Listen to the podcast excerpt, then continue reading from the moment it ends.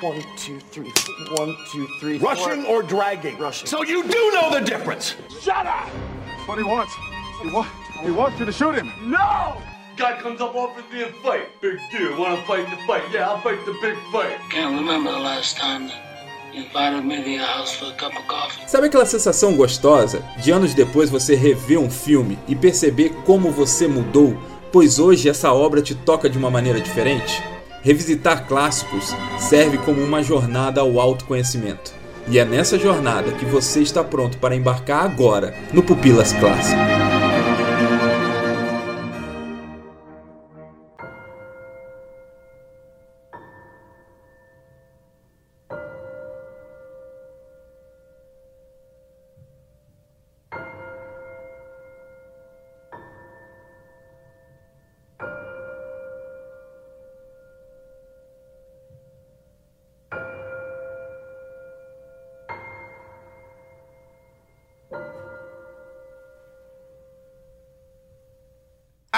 Adriano Toledo e. Apes do not want war. Assisti dublado, não entendi nada do que ele falou.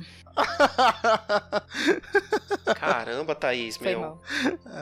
Aqui é o Igor Reis e a humanidade teme o que não entende. Caramba, que profundo. Olha, macacos. Ou seja, macacos. Aqui é o Samuel Santos e editor, sobe o som. Na, na, na, na, na, na. Que? Na, na, na, na. Ninguém conhece Chato Quest, é isso mesmo? Não? Sobe o som, editor. Eu não curto muito, não, mas Ah, mas beleza. cada Cara, Reunido. conhecer eu até conheço, né? Mas. Vocês não conhecem. Meu Deus, cara. Aqui é a Thaís Xavier e. Boa, boa, foi massa, Thaís. Thaís, foi massa. Você Foi entendeu? massa, Thaís, foi massa. Ah, você entrou em, em Libras, Caralho. Thaís? Foi, parabéns. foi. Tô surpresa.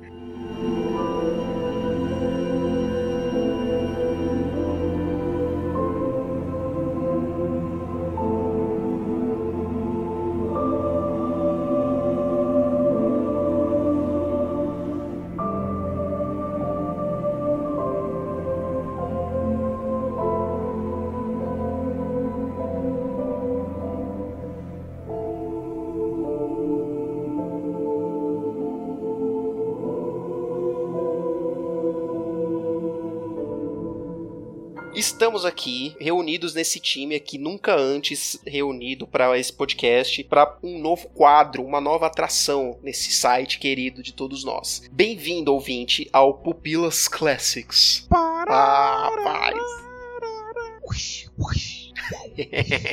Participantes não entendem, né, que editor consegue colocar efeito sonoro. Não, não consegue, não consegue se segurar. Pode deixar o, Samuel. o efeito do É. Samuel que ficou melhor, melhor. do que o. Na verdade, tem que fazer um banco de dados que quando o Samuel não gravar, coloca desse jeito.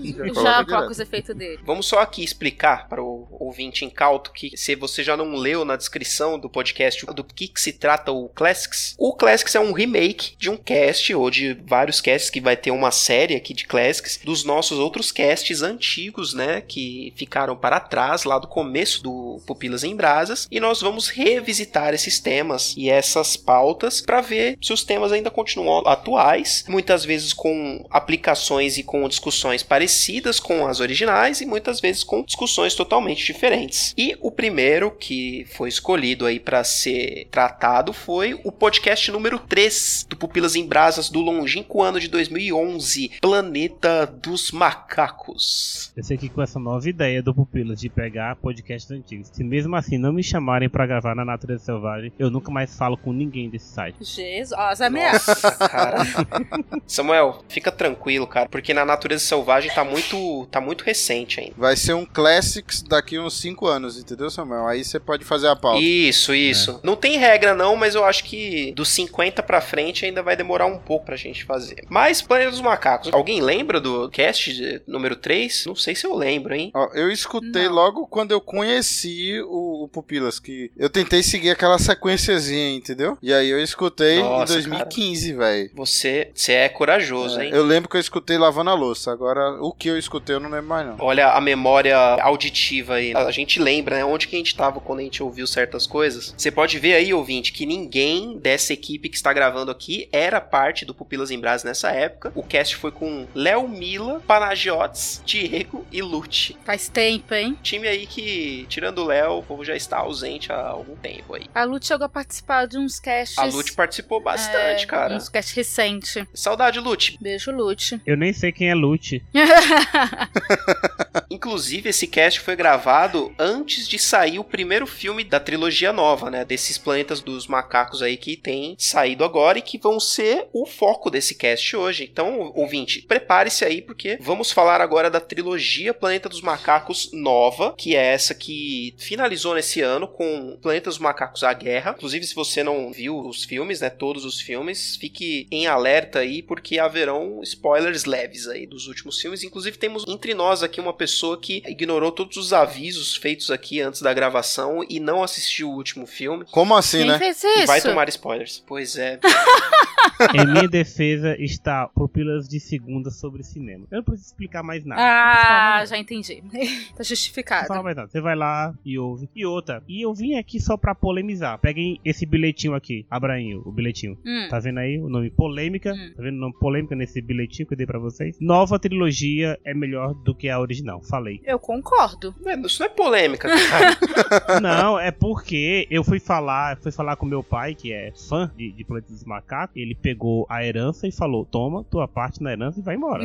Poxa, cara. Muitas pessoas não concordam que, que essa nova trilogia é melhor do que, sei lá, do que o primeiro filme. Eu, cara, prefiro milhões de vezes. Temos respeito pelo Charlton Heston. Um minuto de silêncio pelo Charlton Heston. Um minuto de silêncio por Charlton Temos Heston. respeito por ele, mas, cara, há muito melhor o novo conceito de, de Planeta dos Macacos. Cada geração vai dizer que sua geração é melhor, né? O que passou e sei lá. Tipo, ah, no meu tempo não tinha isso. No meu tempo não era Não, mas assim. tipo, o filme do Tim Burton lá. Ai, bosta, isso é muito ruim. É um lixo. Antes da gente entrar no Tim Burton, vamos só contextualizar o ouvinte aí incauto que talvez não saiba do que a gente tá falando, que talvez exista, né? Não sei se existe alguém tão maluco assim que não saiba do que, que a gente tá falando até agora, mas Planeta dos Macacos teve quantos filmes no total aí, ô Igor? Você que fez a pauta? Só pra gente situar aqui. Nove. Fala nove, Igor. Nove. Ele que escreveu a pauta tá aqui na pauta e o cara não me responde. Eu tava no mudo, Assim fica pô. difícil. Eu tava aqui falando e no mudo. nove filmes, sendo que o primeiro filme é de 1968, né? O clássico, clássico de Charlton Heston. E aí nós temos mais quatro filmes que foram lançados aí na década de 70. E aí veio um reboot do primeiro filme, que esse que é o dirigido pelo nosso querido cara que dirigiu Batman e Edward Mãos de Tesoura, Tim Burton. Isso. Que é o que a Thaís tava falando aí. Fala aí, Thaís, por que que você não gosta do Tim Burton? Peraí, não disse que eu não gosto do cara. Ó, você aí, né? tá exagerando as coisas, não é bem assim. Mas o filme, cara, eu peguei um ódio de macaco nesse filme. Terrível. Eu quase não assisti essa última trilogia por causa desse filme. Inclusive, assisti todos os filmes duas semanas atrás, de uma vez só. Pá, assisti os dois primeiros, corri pro cinema pra poder assistir o terceiro. Porque eu não falei, não, esse macaco é ruim. Por culpa, culpa do Tim Burton. É que assim, o Tim Burton eu acho controverso, eu não gosto muito dele, não. Ah, eu gosto do Eduardo Mão de Tesoura. É, legal. Só, e pra mim é eu só. gosto do Tim Burton. Corta até daquela dobradinha dele com o Danny Elfman, que é sempre quem faz as trilhas sonoras dele. Eu acho uma, sabe, perfeita os toques do Danny Elfman. Aquelas trilhas alegres de Na Daniel. fantástica fábrica de chocolate, você fica maluco, que ele que fez todas as vozes. Imagine qualquer voz que tem ali na trilha sonora da fantástica fábrica de chocolate, foi ele que fez. Mas enfim, Até os um, Umpalumpas. aqueles tibadu, batidu, tudo é ele, todas as vozes são ele. Assisti dublado, então tanto faz pra mim. então, mas o, o Tim Burton, pra mim, ele foi infeliz e o- até o final ali, eu tava gostando. No final, eu, putz, velho, cagou. Assim, eu, eu não sei se a gente vai falar muito do Tim Burton, mas se a gente for falar, eu queria só se perguntar se algum de vocês aqui assistiu aquele do Charlton Heston sem saber o final. Ah, cara, eu não me lembro de quando foi que eu assisti o filme do Charlton Heston, cara. Eu com certeza eu provavelmente já sabia o, o final, mas eu era muito moleque quando passou, não sei aonde, meu. É um borrão na minha memória ah, quando eu assisti esse filme. É, eu não sabia dos finais, não. De nenhum dos filmes. Porque assim, eu acho que o final do primeiro filme lá é tipo o, do sexto sentido, né? Se você souber do final, talvez não seja tão impactante. Thaís, tu que viu e, e não sabia do final. Cara, eu era muito pequena. Eu assisti meio que cagando pro filme. Não, não prestando atenção. Eu não sabia o final mesmo e eu lembro que eu fiquei surpresa com o final. Você não era fã do Charlton Heston, Thaís, por conta dos Dez Mandamentos que você adora? Ou é Ben-Hur, né? eu, eu adoro os dois. São os dois melhores filmes do São mundo. Ben-Hur né? e os Dez Mandamentos. É, mas não, o, eu o nem Rodrigo sabia que era. Santoro, não? Não, que, que Record? toma vergonha na sua cara. Que vergonha. Eu nem assisti Ache. esse do Rodrigo Santoro. Ai, ai. Mas na época eu nem sabia. Aí a. Thaís tá falando do Ben-Hur, do Rodrigo Santoro e os Dez Mandamentos da Da Record. Record, Ai, é. Jesus, Show que de bola. vergonha. é. Oscar aí pra todo mundo.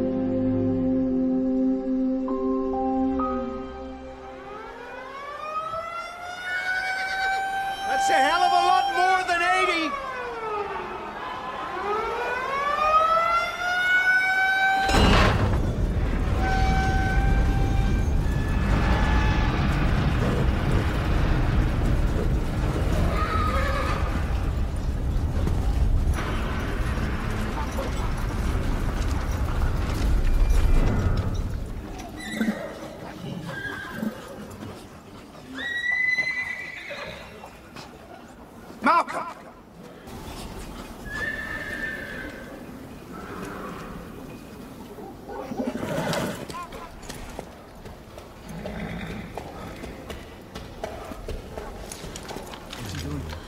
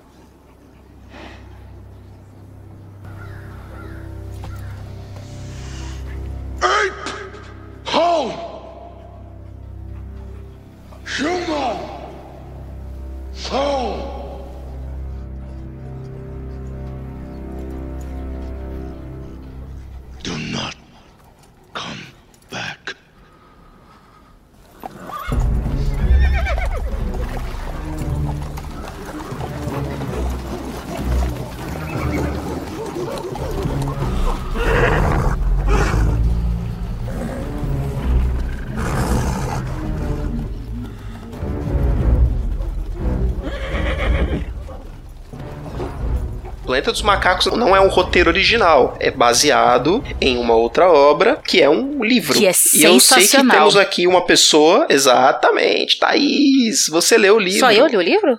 Daqui acho que só, né? Vocês leram, Igor e Samuel? Eu, Eu não também li. não. Cara, 200 páginas. Você lê em três dias o livro. legal. E é muito gostoso a leitura. Muito gostoso, muito fácil. É bom saber que é pequeno, que aí dá mais ânimo de ler. Foi o primeiro livro que eu li no Kindle. Pra mim, eu sou das antigas, gosto de papel, entendeu? Olha, veio para o lado do Kindle e eu me também. apaixonei pelo Kindle por causa do Play dos Macacos. E ele é bem legal, ele é diferente de todos os filmes. Então ele te surpreende mesmo. Eu me apaixonei pelo Kindle porque eu já fiz 11 mudanças na minha vida. E carregar livro não é brincadeira, não. Não me fala É, disso. Kindle é, é vida. apaixonar pelo ouvintes. Kindle quando ele conseguir ah, soltar o cheiro do livro. Aí eu até então. Ah, sai fora. Ah, velho. Você compra um, um livro, deixa ele do seu lado, É. ou na mochila, aí você lê. Aí quando você sentir falta de cafungar o livro, você, hum, cheirou, entendeu? Compra o livro no sebo e aí quando você for ler o Kindle, você enfia um pedacinho no nariz, pô. É, meu, simples. Você vai se apaixonar pelo Kindle quando você tentar ler Os Miseráveis volume único e perceber que o livro não cabe na sua mão. E você não tem como levar ele no ônibus. Aí já era, isso aí vai ter que ler no Kindle. Não, não, não. Kindle, até então, não, não consegui ainda, não. É porque você não se preocupa com o planeta. As árvores estão Vai- acabando. por isso que é. vai virar planeta dos macacos, essa Por porcaria isso a aqui, culpa tá é entendendo? sua, Samuel. Culpa. ok, eu assumo o erro. Joguem Samuel na fogueira, tá bom? Mas o livro é muito bom, gente. Quem não leu, eu recomendo. E tem umas referências muito legais no. Assim, duas referências. Só me fala se o enredo e o final são, tipo, igual o do filme, Thaís. Não vou te falar mais nada. Se você quiser, você vai ter que ler. Se quiser, eu te empresto o Kindle. Yuhu. Tá bom, cara, desculpa aí. dá pra ler no celular também, né? No celular, no Cara, computador. você não gosta de Kindle, ler no celular não mesmo, né, cara? É diferente pra caramba. velho. Eu não gosto de ler mensagem de WhatsApp, cara. Eu fico mandando áudio, porque eu não gosto de ler no celular. É verdade, né? Aff, Maria, o Samuel é desses que fica mandando áudio atrás de áudio, atrás de áudio. Mas o Samuel falou uma coisa que era pra falar o enredo do livro. Não, não é interessante a gente falar a sinopse do filme? Isso que eu tava tentando, Tentando, né? entrar agora. Igor Reis, você que escreveu a pauta, traga-nos a sinopse. Eu queria tanto falar isso, meu Deus do céu. Logo pra mim que eu fico gaguejando aqui as coisas, né? Ai, eu odeio fazer sinopse. Boa sorte.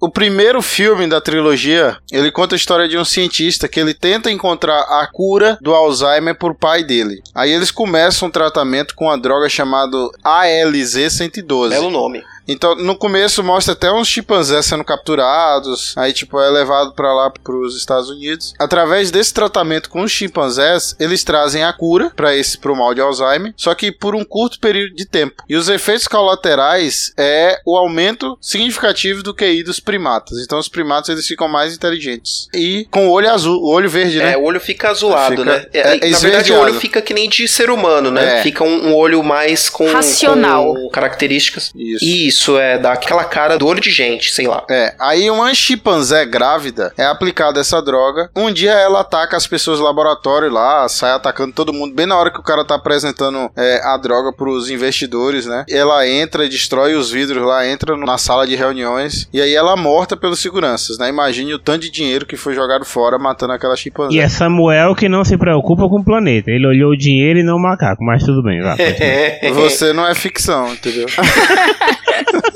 Aí descobrem que ela tava com aquele ataque de raiva porque ela tava tentando proteger a cria dela. Todos os outros macacos são mortos porque eles acreditavam que todos ficariam malucos assim que nem ela. Quando eles olham pra dentro da cela dela, tem um macaquinho lá. E eles pegam esse macaquinho e escondem esse macaquinho, levam pra fora. E esse macaquinho ele é batizado de Caesar. Eles descobrem que o efeito da droga a do ALZ212 é hereditário. E aí o cientista ele começa a tratar seu pai com essa vacina, só que ele descobre que a doença começa a retroceder. Cria outra mais forte que é a ALZ113 e o Caesar ele rouba essa vacina e aí ele aplica nele nos outros em outros macacos e aí eles ficam mais inteligentes ainda. Por causa disso é criada uma doença chamada gripe símia, né? Foi na época que teve aquela gripe aviária, a gripe suína, entendeu? Eles aproveitaram aproveitaram essa ideia e com essa vacina o Caesar ele ficou tão inteligente que ele solta aquele não. Sim, aquela primeira palavra que ele fala, né? É, aquele que você vê assim saindo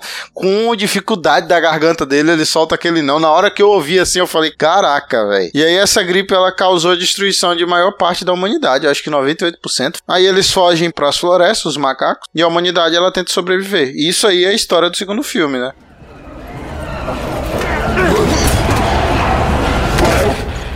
Take your stinking paw off me, you damn dirty ape! Uma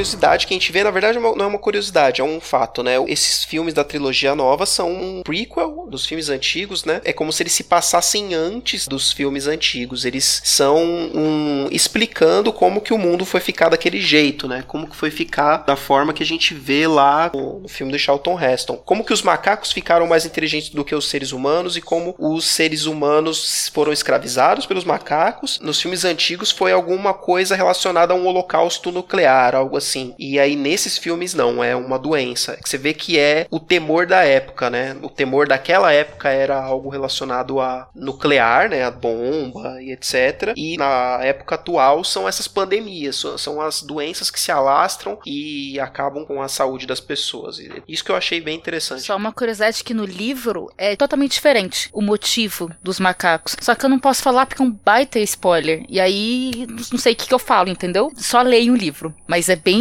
é, é bem legal. Inclusive uma aplicação bem legal também. Tá, está ganhando comissão pra, da sala. Legal. Legal, vou ver. Que eu não lembro se o filme explica por que que pegou em umas pessoas e elas morreram e outras não. Tem um motivo ou é só tipo, ah, em algumas pessoas desenvolveram ou em outras não? É só esse o motivo? A gripe? É, imunidade, é né? só essa, né? Essa imunidade. Pelo que né? eu tinha entendido, era as pessoas que tinham maior contato com, no começo com os macacos que começaram a desenvolver. Aí depois essa gripe passava de pessoa pra pessoa. Por isso que tinha. Até acontece de algumas pessoas morrerem por causa que paravam de falar. Não é a gripe ou você tá falando do quando as pessoas começam a não, não falar mais? Não, a gripe. O Samuel, Samuel, não viu o 3, ele vai tomar uns spoilers retados aí. Corta tudo que eu falei. Não, aí. É, é isso mesmo, Thaís. É que o Samuel não sabia. O que acontece é que no 3 tem um, o desdobramento né, da doença acabar se mudando, né? A ponto de fazer uma ligação ainda maior do, com os filmes antigos, que é a parada das pessoas pararem de falar, né? Perderem a habilidade de falar. Isso eu achei genial, Genial. cara. E engraçado também desse negócio de ah, a gripe símia ela mata, que foi um bom motivo pra tirar o James Franco do filme, né, cara?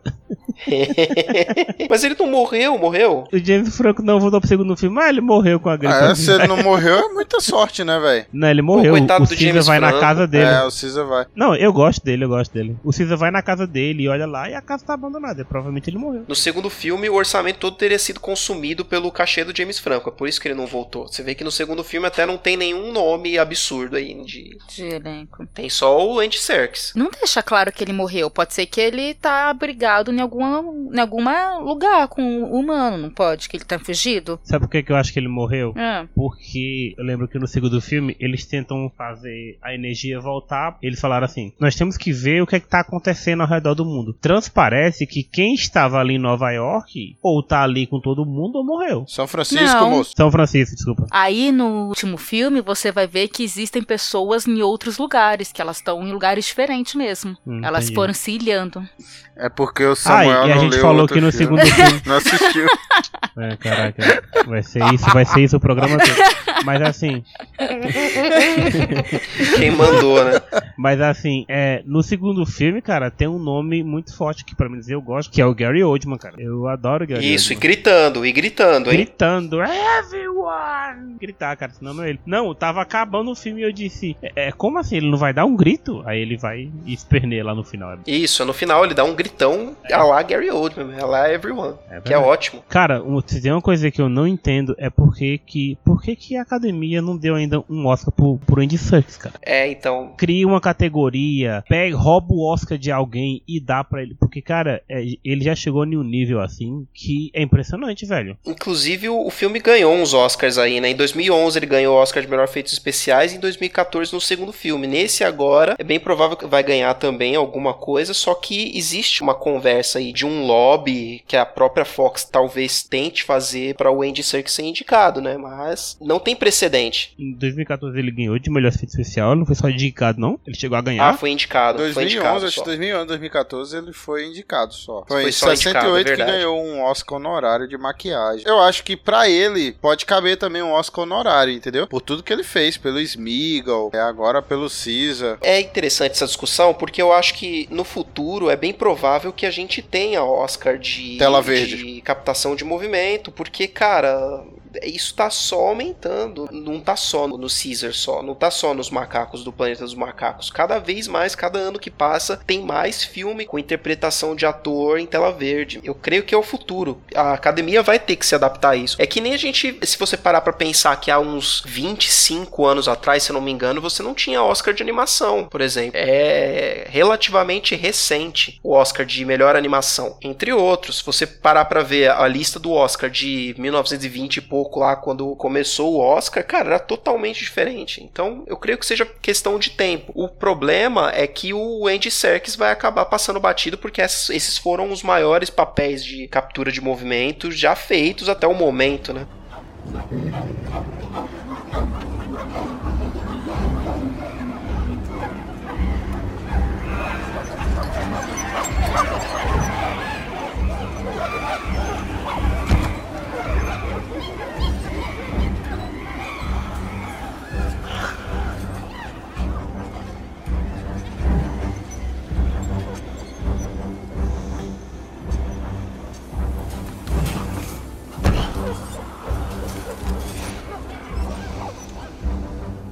Caesar has No.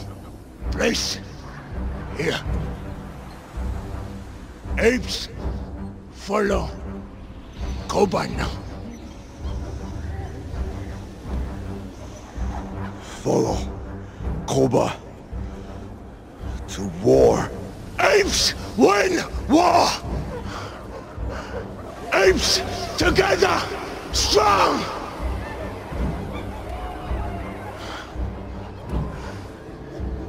Lisa. We... Cobra. Weaker.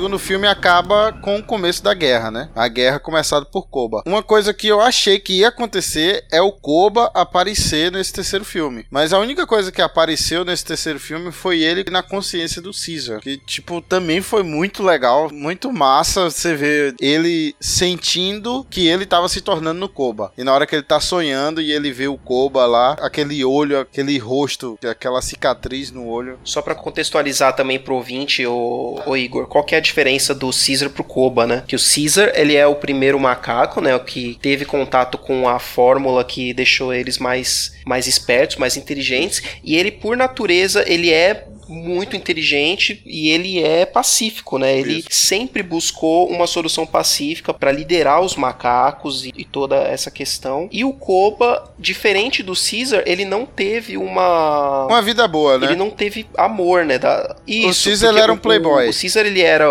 O Caesar era playboy. playboy.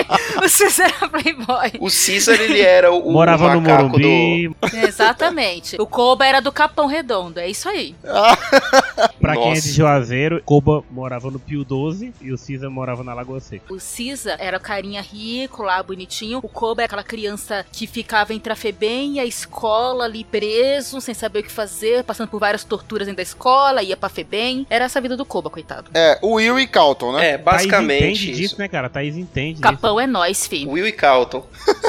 Will e Cal. É, o Caesar ele era o macaco que cresceu lá com o James Franco no primeiro filme, desde macaquinho, pequenininho, sempre foi bem cuidado, sempre foi bem tratado. Ovo então maltine e leite de pera. os humanos como Isso. ovo maltine e leite Soltando copeira. pipa no E ventilador. aí ele não via, ele não via os seres humanos como uma ameaça, como um problema, como um inimigo. Já o Koba, ele foi muito maltratado pelo Draco Malfoy lá no primeiro filme e pelo povo lá daquele laboratório que cegou ele lá, por isso que ele tinha um olho baço, né? E ele era assim, sangue no zóio mesmo, porque ele não gostava dos seres humanos, porque os seres humanos fizeram mal pra ele. No segundo filme, você tem o conflito entre o Caesar e o Koba, né? Que é o planeta dos macacos, o conflito, né? É o Confronto, O confronto. confronto. subtítulo. O confronto. Basicamente, o confronto é tanto entre os humanos e os macacos, no segundo filme da trilogia nova, quanto entre o Caesar e o Koba, por conta da ideologia deles dois que conflitou. E aí você teve seguidores do Caesar e seguidores do Koba, né? Você teve macacos aderentes ao, à filosofia do Caesar, de paz, de querer se isolar, e você teve os macacos que seguiram o Koba por conta de achar que tinha que exterminar com os humanos mesmo. Aí a gente pode usar também aquela velha referência de Professor Xavier e Magneto, Malcolm X e Martin Luther King. Sim, com certeza. Porque os Estados Unidos vivem muito isso, né? Exatamente, cara. É claríssima as referências. O americano, ele adora trazer isso à tona, meu. Da diferença entre o conflito pacífico e o conflito violento aí, como o Igor bem pontuou e tá em X-Men, tá agora no Planeta dos Macacos. E foi palco na vida real com o Malcolm X e Martin Luther King. Sim, sem dúvida. Aí tem essa guerra no segundo segundo filme. E o terceiro filme, você vê que se passaram cinco anos. Eu acho que é. Do primeiro pro segundo foram dez e do segundo pro terceiro foram cinco. Acho que eu não me engano é isso aí. E aí vê que já passa esse tempo todo que tá em guerra. Tem o nome de guerra, mas a gente vê pouca guerra no filme, né? É mais prisão mesmo dos macacos do que, do que a guerra mesmo. É que a guerra é mental. Também porque a tradução deixa a questão de ah, planeta dos macacos a guerra. Não é a guerra, é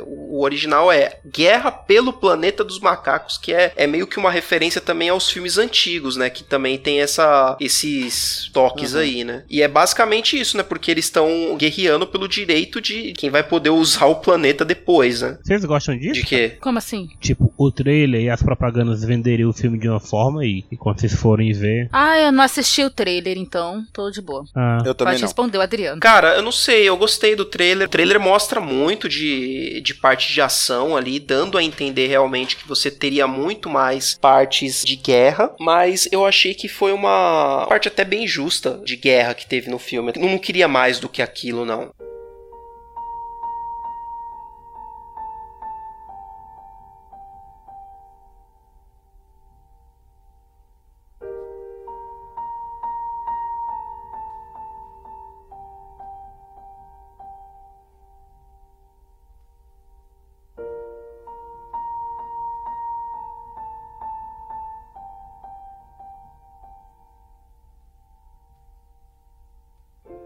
Bom, não tem muito guerra entre os homens e os macacos, né? A guerra, a guerra que tem no filme, meio que é entre os próprios humanos, né? Porque lá o ápice do filme, você vê um conflito ali entre um exército meio que rebelde que se afastou do exército exército e você vê o restante desse exército vindo destruir eles, né? Porque eles são rebeldes, né?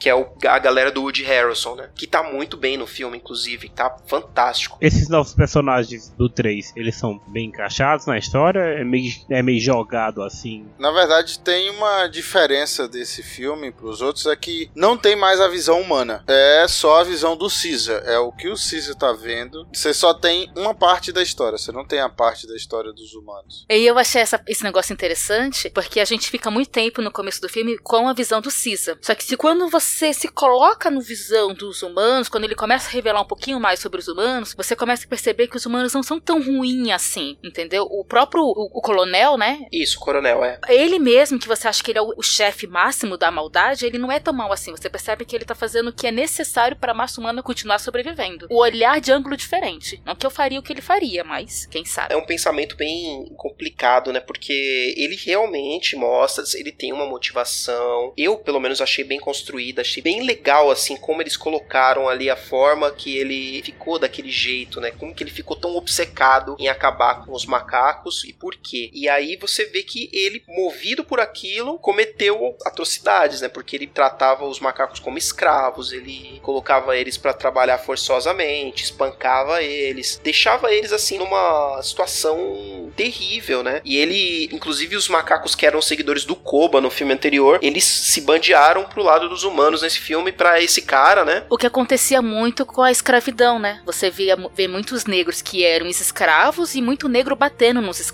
né? O Samuel L. Jackson em Django Em Django, é Django, muito bom. É verdade. É, é basicamente isso aí. Isso que é o, o interessante da gente ver, né? Porque a situação desesperadora faz com que as pessoas fiquem dessa forma, né? De novo, é como a Thaís falou, não dá pra falar que o cara tava certo porque ele não tava. É um pensamento bem complicado. E aí nisso você vê que, como aconteceu centenas de vezes na história da humanidade, que atrocidades são cometidas em nome de bens maiores, né? Assim como os seres humanos que fizeram tudo isso com o macaco no filme. E lembrando, assim, o macaco nesse filme, principalmente no terceiro filme, eles são basicamente um povo. É como se eles fossem um país ali. É como se eles fossem um. Hoje, é que nem se hoje você fala que existem vários povos de seres humanos. Nesses filmes é como se os macacos tivessem alcançado mais ou menos esse povo racional. Eles são seres racionais ali. E aí você vê que o ser humano tá tentando erradicar esses outros seres que são racionais, como o próprio ser humano. E aí é claramente uma crítica social, uma crítica ao que aconteceu e ao que continua acontecendo aí em várias partes do mundo. E aí, mais recentemente, a gente vê muita tensão racial acontecendo nos Estados Unidos aí. A gente teve um evento aí que chocou o mundo aí na cidade de Charlottesville, na Virgínia, em que a gente vê uma parte muito feia ali da, da história americana sendo mostrada e que muita gente não estava consciente, que é a, a existência ainda de grupos tão radicais ali, de neonazistas aí, por exemplo. Tinha muita gente nos Estados Unidos mesmo que não tinha noção de que ainda existiam neonazistas lá. E aí você vê um episódio desse. E o KKK, né? Sim, o KKK nunca parou de existir, né, cara? Ah, na internet eu vejo direto, cara, o povo dando risada das coisas. Nossa, mano. Beleza. Eu levantei pra ele cortar. obrigado, Igor. Obrigado. Klan. Isso não assustou vocês, não, cara? ah, demais, velho. Cara, é porque assim, quando eu vi essas imagens, eu não acreditei que eu tava em 2017. Pra essa situação, não me afetou muito, porque quando tava tendo o Donald Trump contra Hillary, eu vi uma reportagem de um repórter negro, e aí ele foi pra um grupo de branco que apoiava Donald Trump, e o pessoal começou a xingar ele e falar um bocado de coisa pra ele, entendeu? Eu falei, peraí, rapaz, o que, que que tá acontecendo aqui, entendeu? O que que é, É, isso aqui? cara. Aí agora chega essa situação que o povo faz todo esse manifesto contra...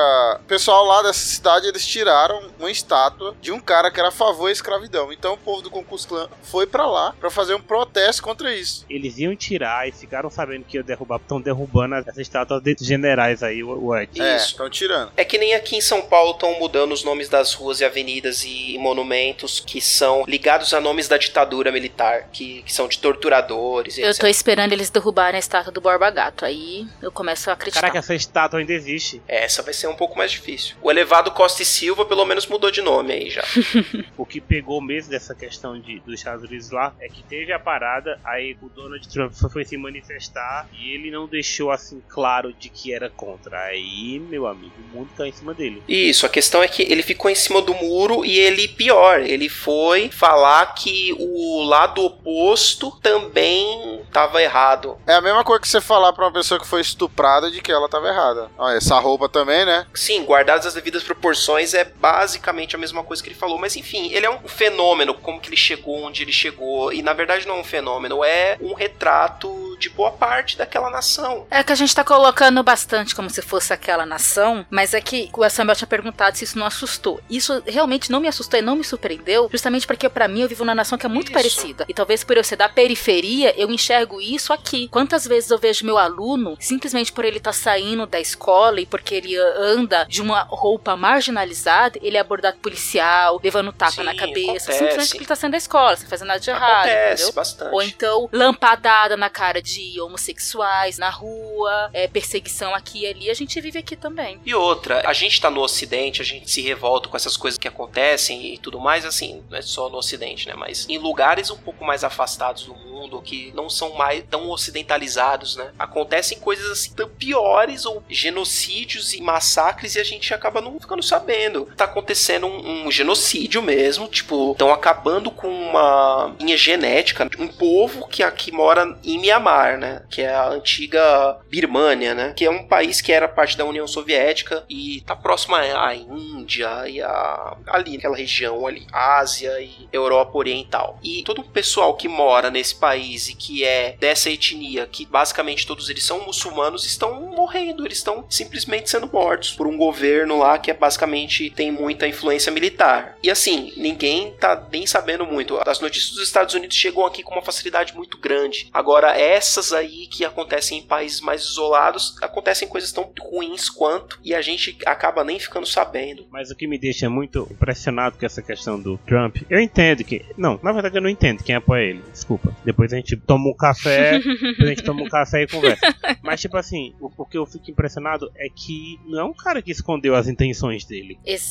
Exatamente. Não é um cara que agora tá mostrando as intenções e tá todo mundo dizendo assim: Oh meu Deus, não sei quem eu coloquei no poder. Não, não é isso. Tem um filme, cara, muito interessante. Se vocês não viram, vejam. Que é Ele Está de Volta, da Netflix. Meu amigo, o que acontece? Hitler ressuscita, meio que acorda nos dias de hoje. Putz, eu comecei a assistir Ah, esse, mas eu achei falar. tão não, chato. veja, parei veja. Thaís, veja, veja. Eu achei que era tão. Pra mim era uma apologia ao nazismo, Não, filho, não é, não é. Sabe o que é que mostra? Que é o seguinte: o Hitler com as mesmas ideias ideias, os mesmos conceitos, aquela parada de raça ariana nos dias de hoje e todo mundo, cara, concordou com ele novamente. Agora você imagina o Hitler com o poder de comunicação que a internet tem hoje. Aí, cara, é simplesmente um retrato do que nós estamos vivendo hoje com essa galera no poder aí. Ninguém tá escondendo que iria fazer essas coisas, não. A humanidade que é horrível mesmo de colocar pessoas assim no poder. Acho que tem um nerdologia disso também, né? Alguém escreveu um livro sobre isso, né? Sobre como seria se o nazismo se envolveria nos tempos de hoje e acho que a teoria desse livro aí é que sim. Gente, se vocês quiserem saber mais sobre isso, ouça o podcast A Onda. Eu ia falar isso agora. Sim, Aí verdade. pronto. Falando sobre, não é anarquismo. Qual que é o oposto do anarquismo? Fascismo? Não, não é esse não. Fascistas, machistas, não, passaram.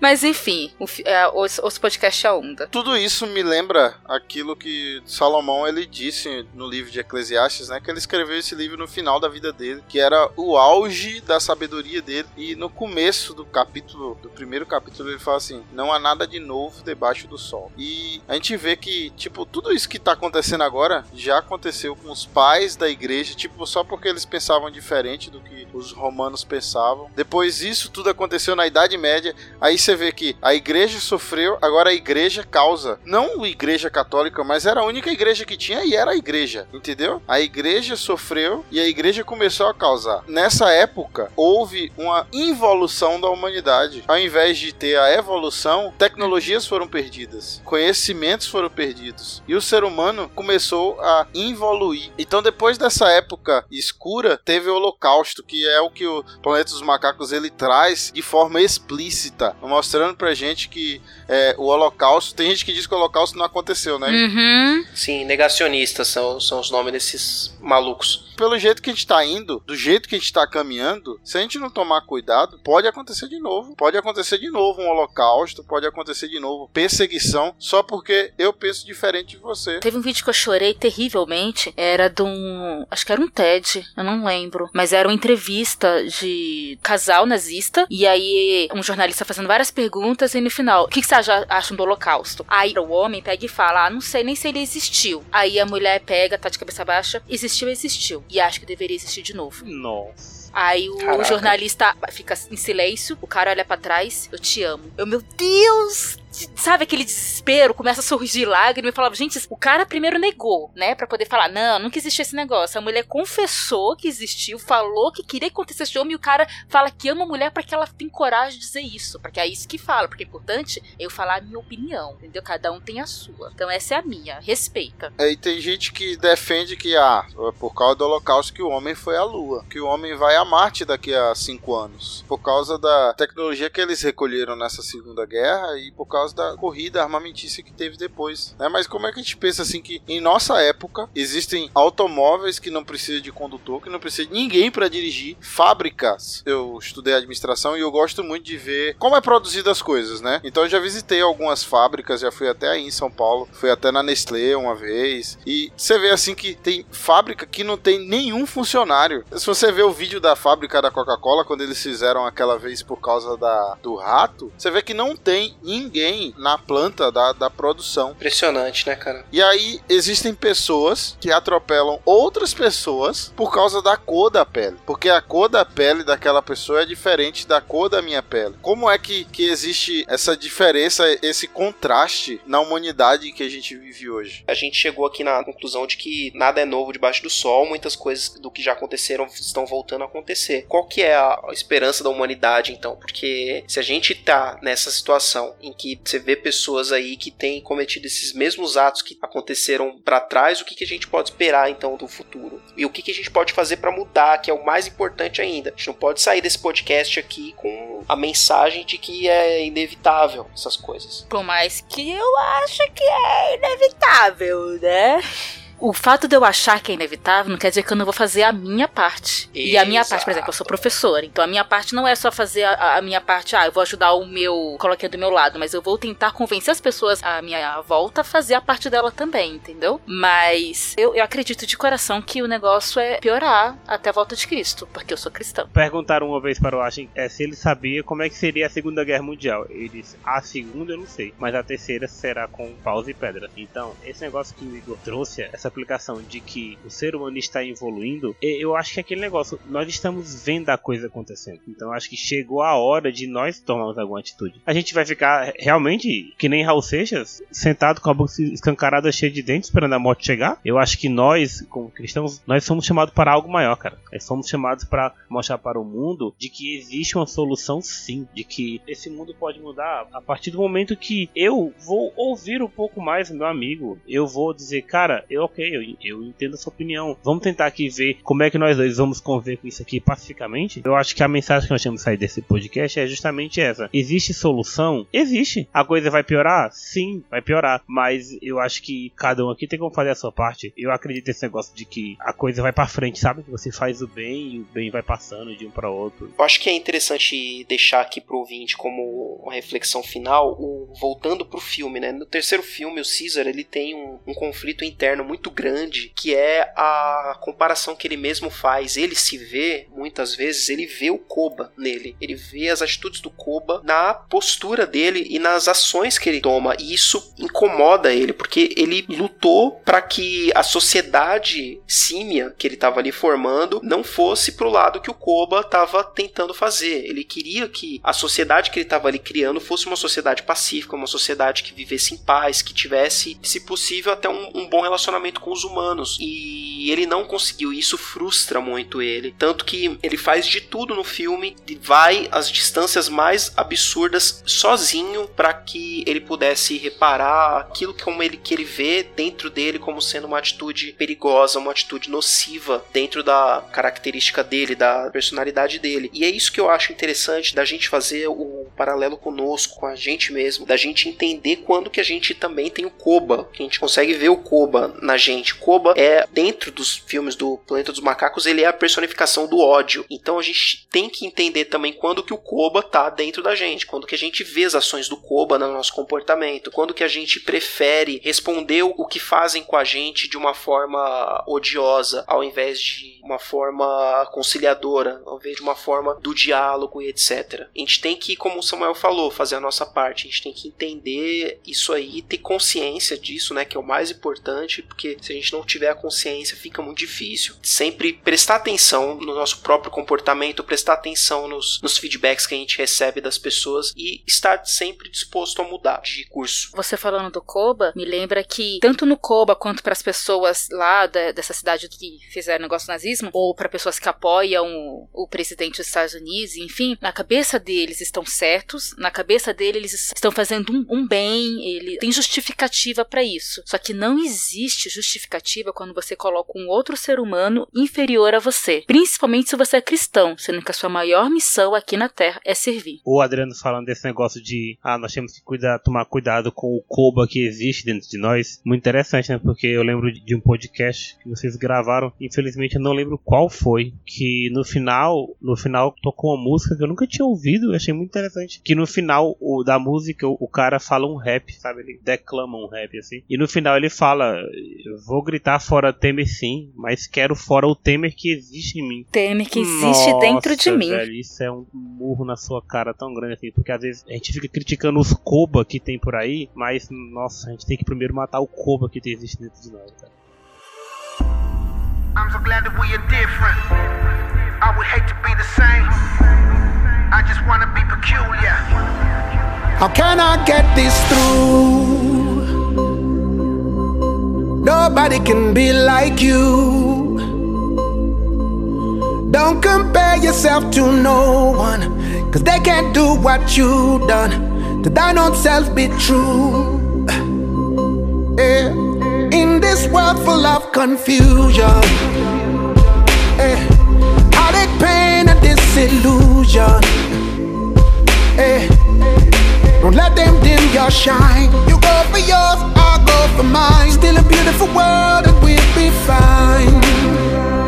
And let me tell you what my mama said. Just be yourself, cause everybody else is taken. And don't be afraid. All you need to do is come as you are. You'll never be lonely if you can read somebody's problem. Everybody's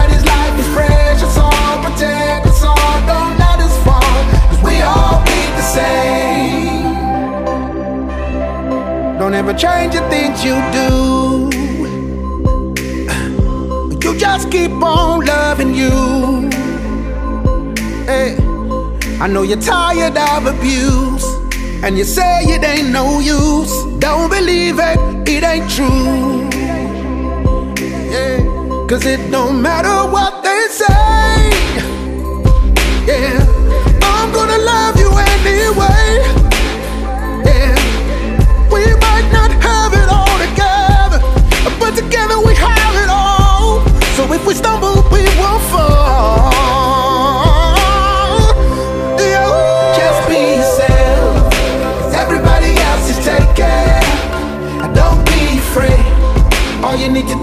as you are. You'll never be lonely if you can read somebody's problem. Everybody's life is precious, all protect us all. Don't let us fall, 'cause we all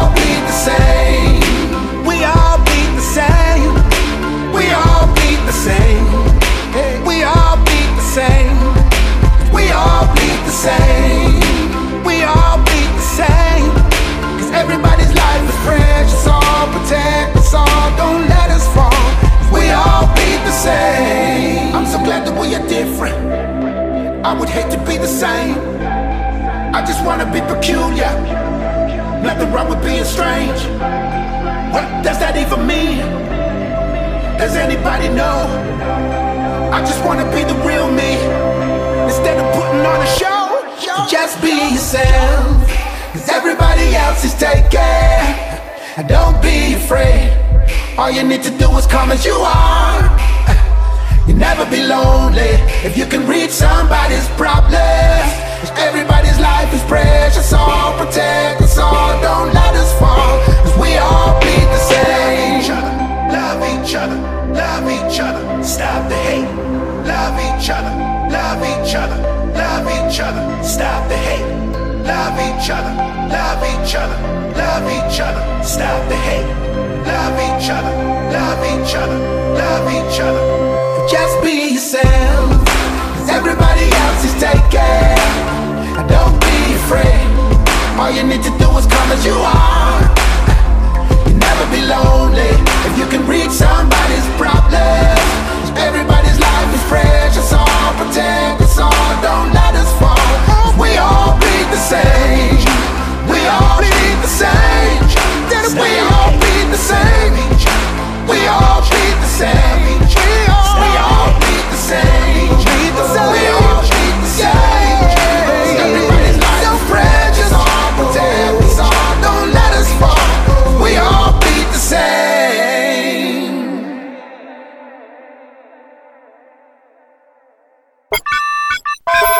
vez perguntaram pro Einstein como que ele acha que seria a Segunda Guerra Mundial. Então, quer dizer, quer dizer, alguém confirmou isso, se é o Einstein mesmo. Não deu tempo de eu confirmar.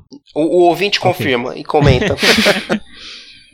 Você falou que o, o como é o Koba é a personificação da maldade. A perce... é- O Koba é a ele é a Ele falou que é a personificação macaquificação do da ódio. maldade. Isso, ele é Personificação do ódio. Então, mas ele não é a pessoa. Ai, ele é um macaco. Idiota! Caraca, eu penso que ele vai Ai, pôr uma ai, reflexão. A gente vai fazer um. Né, mamãe? Não, pô. Eu, eu, Na hora eu segurei pra não preciso. soltar na hora. essa né, vai pô? pro extra. Ah, que, bom essa que, que bom que o extra não vai ser eu cantando. Já gostei, já gostei. Também, vai também. Me chama, me chama. Eu não sei fazer isso também não. Lágrimas no escuro.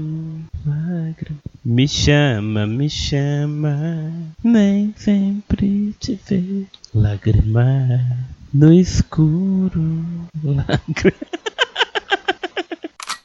Hasta la vista, baby.